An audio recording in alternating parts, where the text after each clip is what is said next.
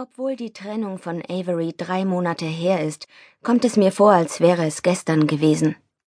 Klingt abgeschmackt, ich weiß, doch ich muss nur an ihn denken, schon tut mir alles weh. Man sollte annehmen, dies sei ein gutes Argument, ihn mir aus dem Kopf zu schlagen, doch Pustekuchen. Sobald ich die Augen schließe, sehe ich ihn vor mir, an diesem unglückseligen Tag in seinem Büro. Wie er über den Schreibtisch gebeugt saß, das Haar zerzaust, eine Flasche Scotch in der Hand, die Augen blutunterlaufen. Ein Bild des Jammers. Ich beiße die Zähne zusammen und lege einen Zahn zu, fliege geradezu über den Kiesweg. Ich bin gerade aus Europa zurückgekommen, doch Carter gönnt mir keine Pause. Wir haben das Training wieder aufgenommen, was bedeutet, dass er mich morgens aus dem Bett wirft und durch die Bostoner Parks scheucht. Hab ich ein Glück, in Carters Fall ist das nicht mal ironisch gemeint. Der Mann ist ein Schatz. Nach der Trennung von Avery war er mein Fels in der Brandung. Er hat mich auf Trab gehalten und nicht zugelassen, dass ich in Selbstmitleid ersaufe. Morgen für morgen stand er auf der Matte, hat mich in Laufklamotten gesteckt und mir Dampf gemacht. Als ich nicht mehr konnte und völlig ausgepowert war, hat er mich gehalten, während ich mich an seiner Schulter ausgeweint habe. Ihm habe ich es zu verdanken, dass mein Kopf über Wasser geblieben ist. Eine merkwürdige Therapie. Doch sie hat funktioniert. Er war es auch, der Logan veranlasst hat, den Europatrip vorzuverlegen. Statt im Januar sind wir kurz nach Weihnachten geflogen und vor zwei Wochen zurückgekommen. Heute ist ein wichtiger Tag für mich.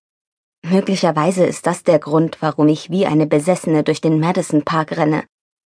Carter hat ein Treffen mit meinem Vater arrangiert, Alistair Franklin. Kurz vor Weihnachten hat er mir die Tatsache präsentiert, dass ich sehr wohl einen Vater habe. Einen, der aus allen Wolken gefallen ist, nachdem er von meiner Existenz erfahren hat. Da waren wir zu zweit. Ich hatte keine Ahnung, dass mein Vater lebt, schon gar nicht, dass er ein hohes Tier in der Politik ist und bis vor kurzem kinderlos. Carter zufolge brennt er darauf, mich kennenzulernen, ich auch. Dennoch habe ich gezögert. Zu viel ist in den letzten Wochen und Monaten geschehen. Ich komme kaum mit meinen Gefühlen hinterher, geschweige denn mit dem Verstand. Erst taucht Henry auf, die Inkarnation meines Albtraums, es folgen Senator Edwards Drohungen, mein ausgebranntes Apartment, der Anschlag und dann die Trennung von Avery. Ein Mensch kann nur eine bestimmte Menge Schocks verarbeiten. Danach sollte das Hirn automatisch abschalten dachte ich zumindest, bis ich erfuhr, dass mein Vater in Washington DC lebt und mich lieber heute als morgen treffen möchte. Was mich zu meiner aktuellen Raserei zurückbringt. Die South End Buttery fliegt an mir vorbei, mein Lieblingscoffeeshop. Ich befinde mich auf der Zielgeraden. Der Duft von Kaffee und Chocolate Chip Cookies kitzelt meine Nase, und es braucht meine ganze Selbstbeherrschung nicht in den Laden zu traben und den Barista anzuspringen. Stattdessen atme ich tief durch und gebe nochmal richtig Gas. Wenn ich jetzt stehen bleibe, falle ich um und komme nicht mehr auf die Beine. Mit einem Grunzen sprinte ich los, Kater dicht auf den Fersen. Im Gegensatz zu mir keucht er nicht, noch trampelt er wie ein Nilpferd. Vermutlich schwitzt er nicht mal. Der Mann ist eine Maschine. Obwohl er wie ein Linebacker gebaut ist und praktisch nur aus Muskeln besteht, höre und sehe ich ihn nicht. Ohne Rückenwind wüsste ich nicht mal, dass er da ist. Allein der Hauch von Bourbon und der Duft von, nun ja, Kater verrät mir, dass er sich in meinem Kielwasser befindet. Um nicht an meine schmerzenden Muskeln zu denken, versuche ich mich abzulenken und überlege wohl zum hundertsten Mal, was ich nachher anziehen soll. Zum Treffen mit meinem Vater, um präzise zu sein. Nach langem Hin und Her musste Alistair akzeptieren, dass ich noch nicht bereit für ein Treffen war, und hat mir Zeit gegeben. Doch nachdem Wochen verstrichen, bat er darum, mir schreiben zu dürfen. Danach kamen die Telefonate. Schließlich haben wir geskypt. Wie er aussieht, wusste ich schon vorher.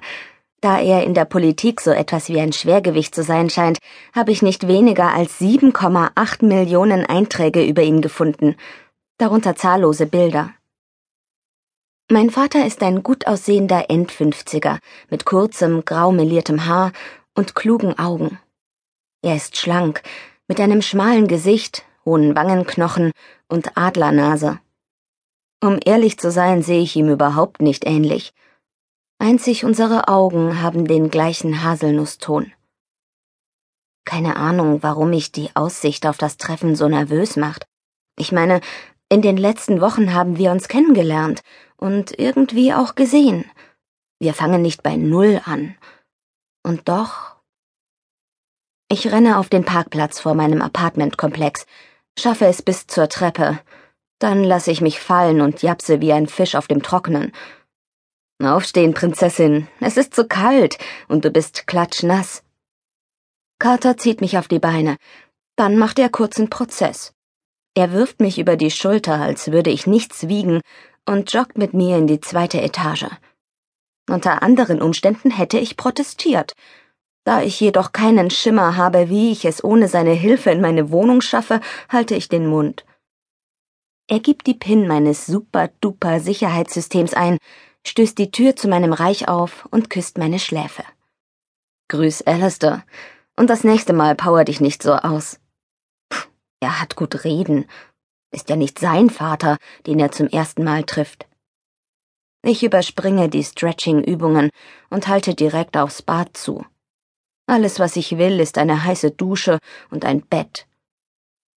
Unter dem heißen Strahl gebe ich einen wohligen Seufzer von mir.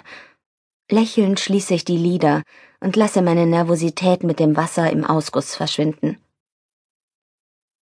Ich habe Wochen gebraucht, mich an den Gedanken zu gewöhnen, einen Vater zu haben.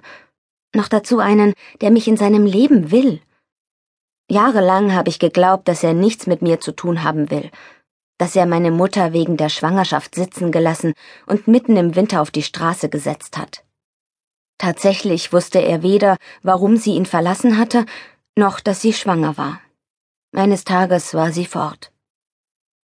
Wie sich herausstellte, hatte Alisters Frau die Liebschaft entdeckt und meine Mutter rausgeworfen, während er auf Geschäftsreise war. Er hat mir gesagt, dass er jung und ein Idiot war. Statt sie zu suchen, leckte er seine Wunden und zog sich zurück. Er glaubte sich verlassen, nahm an, dass seine Frau ihr Geld gegeben hatte, damit sie verschwand. Das zumindest hatte sie ihm erzählt, also dass meine Mutter Bares für ihr schweigen wollte, doch wir hatten kein Geld. Wir waren allein in einer Welt, die keine Fehler verzieh. Während Dad Karriere machte, kämpften Mom und ich ums Überleben. Innerlich schüttle ich den Kopf. Das lag alles zurück und gehörte der Vergangenheit an. Alistair ist kein Monster, also wovor habe ich Angst? Von seiner Frau ist er seit Jahren geschieden, der werde ich also nicht begegnen. Schon seltsam, dass er danach nicht mehr geheiratet und außer mir keine Kinder hat. In seiner Position spielen die Familie und ein geordnetes Zuhause eine wichtige Rolle. Sollte er ein höheres Amt anstreben, wäre ich ein Faktor, der ihm schaden könnte. Umso erstaunlicher, dass er mich sehen möchte.